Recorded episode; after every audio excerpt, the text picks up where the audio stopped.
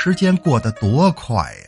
感觉去年刚刚吐槽完乌镇互联网大佬的饭局，今年这世界互联网大会又要在乌镇开办了。今年跟去年一样，我没有参加此次大会。后来刘强东一听说杨派不去啊，那我也不去了吧。大家好，这里是每个月前两个礼拜。呃，前两个礼拜不定期更新，由我主播杨派为您带来的糗事播报。本节目由喜马拉雅电台独家出品。那么说，我最近怎么总是神出鬼没的呢？更新的也不够及时，在这儿啊，先给大伙道个歉吧。最近节目做的稍微有点疲惫，那太忙了，全是事儿啊。你像什么珠海航展、IG 夺冠、吴亦凡霸榜。王思聪捣蒜，那说你这是做节目？呃，我这纯属扯淡。另外，王思聪捣蒜什么意思呢？那不嘛，前几天在英雄联盟 S 八赛季总决赛上，我国著名网红王思聪在决赛现场被人拍摄到了一张张着大嘴吃热狗的照片。按理说啊，吃个东西很正常，谁不吃饭呢？但人是王思聪啊。光这名字就自带热点啊！照片也因为热狗很长、嘴张得很大而被众多网友争相调侃啊！有人做了个表情包，有人画了幅素描，有人做成了手机壳，还有人弄了个大冰雕啊！最过分的就是昨天，有人用王思聪吃热狗的大嘴做成了一个捣蒜器，就是嘴里放个蒜。之后用热狗进去捣成蒜泥，呱唧呱唧呱唧，口倒酸呐！正好昨天又是冬至，捣完蒜泥吃点饺子，这叫什么？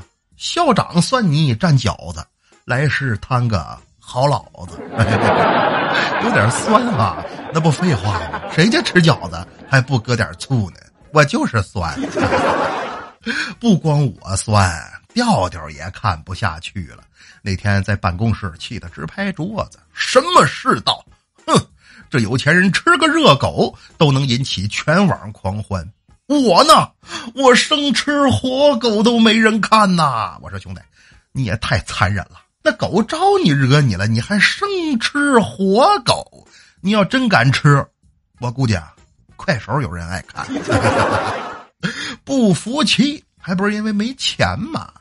调调其实平时挺努力的啊，我们都认门不会呢，人就天天研究炒股票，什么沪市、深市、大盘、小盘的啊，咱也不懂啊。反正前几年还真没少挣钱，但是今年听说是行情不好还是怎么着，他买那几只股票就全都有点绿啊。那天跌的实在不行了，都跌停了，给调调急的呀，直接昏死在了办公室。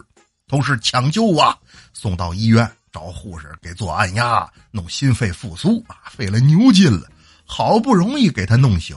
护士说：“你你怎么样啊？好点了没有啊？哪儿难受？有什么要求就跟我说。”这时候只听调调虚弱的答道：“我我希望要护士。”长，护士气坏了，咋的呀？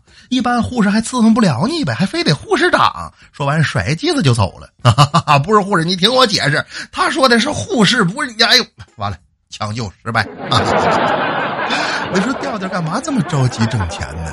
那那是因为啊，他曾经被爱情伤害过啊。他这媳妇儿曾经就因为调调没钱跟他闹过分手。俩人吵吵闹闹的，给调调弄得特别伤心。分手之后，把自己的微信昵称都改了，改成叫“心如死灰”。那说后来怎么又结婚了呢？嗨，死灰复燃了呗。结婚之后也是为了省钱呐，费尽了心思。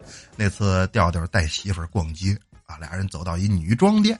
他媳妇一看呀，这衣服太漂亮了，老公你等会儿啊，我上个厕所，回来试试好不好看。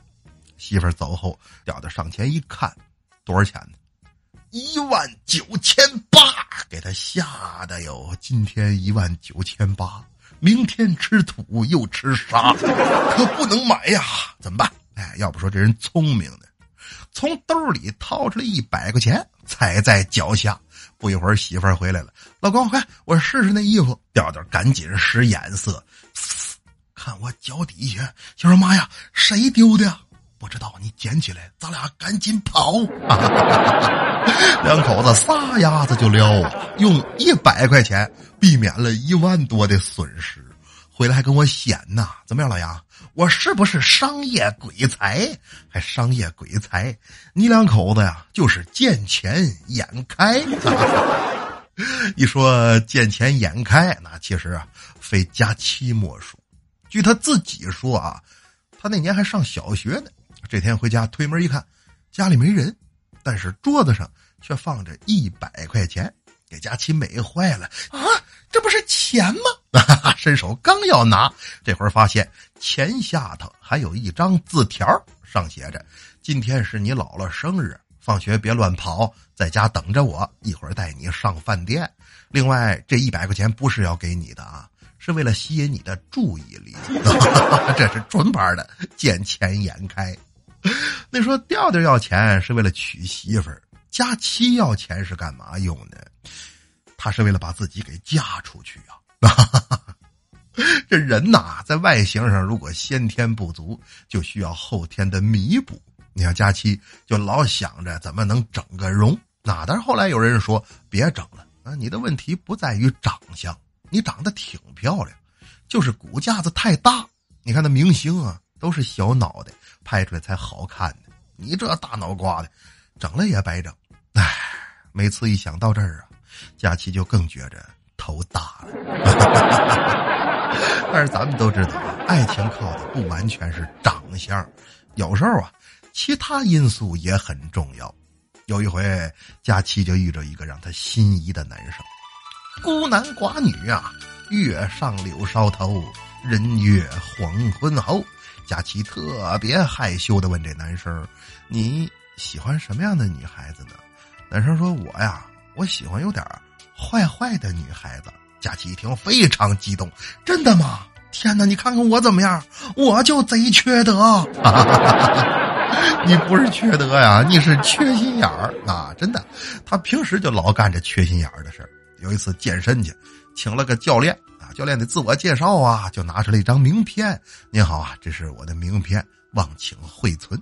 佳琪接过来，一边看一边念：“王东亚，健康终结者啊，你怎么叫健康终结者呀？”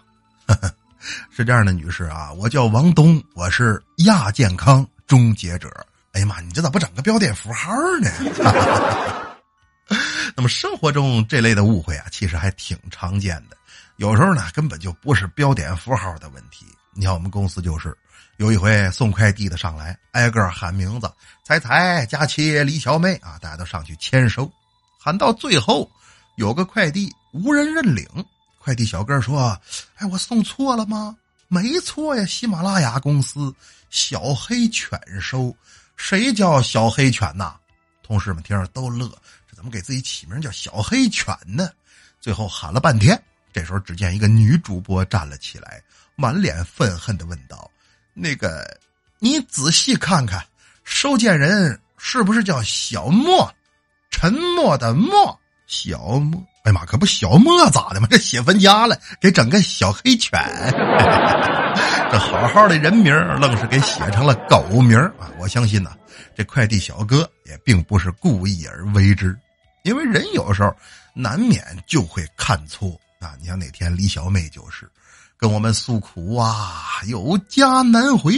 我们说怎么了？原来呀，去年春节小妹她爸妈打起来了，因为这个呀，到现在关系都还非常紧张。那么说为什么打起来呢？就因为看错字了嘛。他妈给他爸发短信，想玩玩浪漫。发了个“亲爱的老公，狗年快乐”，结果他爸眼花呀，以为这是骂我呢，回了一条“也祝亲爱的老母狗过年好”，这都是标点符号惹的祸呀。那么前边说这些呀，还都是看错的，但生活当中呢，其实说错的情况更加普遍。你像那次李小妹上街，看见个卖西瓜的。又大又好又便宜呀。但是西瓜车上没看着移动支付的二维码，于是李小妹就问人家：“老板呐，你这西瓜就只能拿钱买吗？”给卖西瓜的造一愣：“那你想使啥跟我换呢？” 这家直接干回远古时代了，俩人要以物易物。那这种事儿啊，小妹其实经常干。她大学毕业之后还没当主播那会儿，做过一段时间的客服，就接电话给人解决问题那种。啊，有一回来电话，小妹说：“你好，先生，请问贵姓？”哦，我姓张。哦，好的，请问是工长张吗？呃，不是的，是子昂张。谁问你汉语拼音了？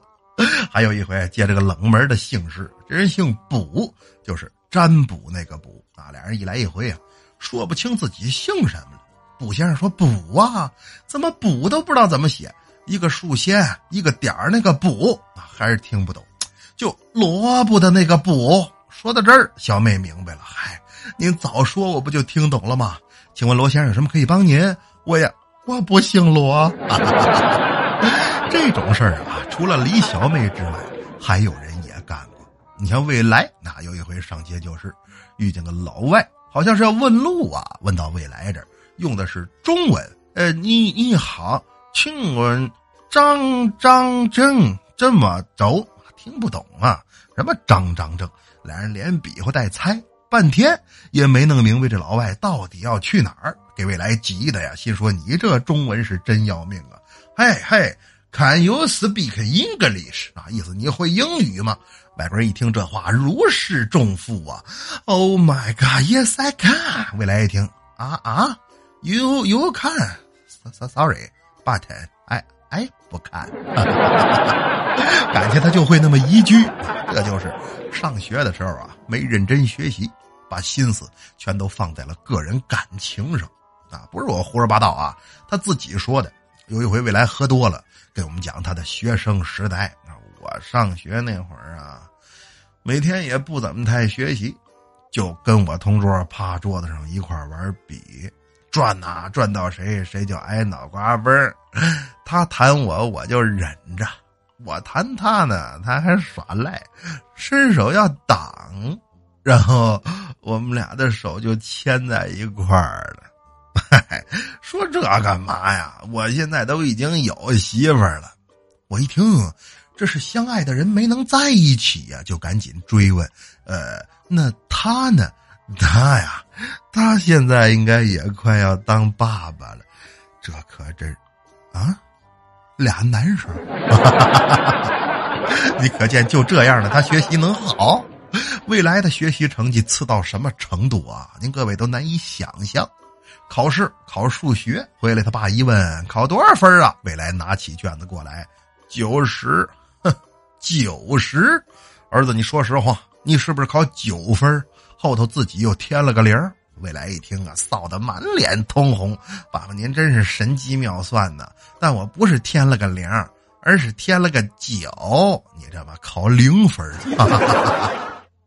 后来学习不好的这一帮啊。只有未来自己混的挺有出息啊，剩下其他人干嘛的都有，都特别惨啊。有的那个过去看起来很风光，后来也都不尽如人意。你像有的同学学习不好，干嘛去了呢？混黑社会，那整天大金链子、小金表，一天三顿小烧烤。但是这几年正打黑除恶呢，未来他们同学就有一个被抓起来的江湖大哥呀，以前混的特别好。两条胳膊纹身，纹满了花臂啊！左右两只大鲤鱼，一黑一红，是面目狰狞。所以这大哥江湖人称鱼化龙。那后来被逮住，警察问他为什么纹身呢？但是这时候人就不那么太嚣张了啊。大哥说纹身啊，主要是因为我是一九八六年正月十五出生的。警察说怎么正月十五就得纹身呢？哦，是这样的。那天呢是公历二月二十三号，正赶上双鱼座。这要是天平座，你还得往身上纹个秤呢啊！那么段子说来没个完，咱们抓紧时间念留言来看。阿张留言说：“他说从深夜小茶馆追到这里，感觉你说什么都带劲儿。从单身听到结婚，等以后我有了孩子，要带着孩子一起听。祝小茶馆和糗事播报越来越好。”哎呀。你这么一说，我有点感动。它得是一档什么样的节目？单身可以听，婚后也能听，关键是有了孩子还能听。这哪是糗事播报啊？这简直天气预报。再来看娱乐花田错留言说：“他说派哥，到底有没有要二胎呀？我们都等着吃喜糖呢。”拉倒吧，我这是要二胎，又不是娶二房，你吃什么喜糖？吃喜糖？要了啊，没要上。那再来看尼古拉斯佩奇留言说：“他说老杨，听你节目好多年了，小茶馆听了不下二十遍，一直不敢评论，因为你老是打击评论的，我玻璃心，怕被你敲稀碎。嘤嘤嘤，呃，打击，这个我自认为都是开玩笑啊，难道真的有人会被我打击到吗？”那如果有的话啊，那我先在这儿对各位表示一下我诚挚的同情。你们是不是以为我要道歉呢？不存在的，出来混，牙打掉了或血吞，要不然就承认自己玻璃心。罗小胖留言说：“都是从小茶馆到百物语，再到糗事播报，一个月下来，彻底对派哥路转粉。又经派哥介绍，去听了清新文艺范儿的佳期。”百变香甜范的彩彩，只帅不可乐的未来和听起来总像喝大了的调调，一圈下来呀，已经从派哥普粉转成了铁粉。预祝派哥勇夺喜马拉雅二零一八优秀主播前三甲。哎，前三甲咱先不说啊，我有点好奇，为什么听完了佳期彩彩和调调未来之后，会对我从普粉转成了铁粉？难道说阁下在笔触受到了什么伤害？开个玩笑啊！感谢罗小胖对派哥的支持。再来看，你是派派呀？留言说：“他说我本想啊，这喜马拉雅也没啥好听的节目了，正要卸载的时候，突然无意间听到了派哥的声音，一听就爱上了，是吧？怎么会爱上了他？留下了喜马拉雅，就算他会员要钱。”节目不全也无所谓，不要卸载啊！给自己一条后路，也给我们一个机会。那能听到这儿，胆儿小的朋友您抓紧时间换台。喜马拉雅搜索“深夜小茶馆”，收听本人更多精彩节目。接下来咱们进入紧张刺激的惊悚不过一分钟。小伟最近总觉着自己的眼睛仿佛是出了一些问题。因为他几乎每天晚上下班，都会看见一个穿着白色衣服的中年男人站在漆黑的角落里，身上除了衣服之外，其他什么地方都看不清楚。有几次，他问同行的朋友：“你们看见了吗？那角落里站着个人。”而同伴们却都用异样的眼神看着他，说：“嗯，哪哪有人啊？”于是他心怀忐忑的向一位大师求助。大师听完，沉思良久后说道：“施主，您这个情况怕是沾上了脏东西呀！啊，那那我应该怎么办？上楼？上上楼？没错，楼上男宾搓澡一位，脏了怕什么的？你搓搓，来哥。”看一下手牌儿。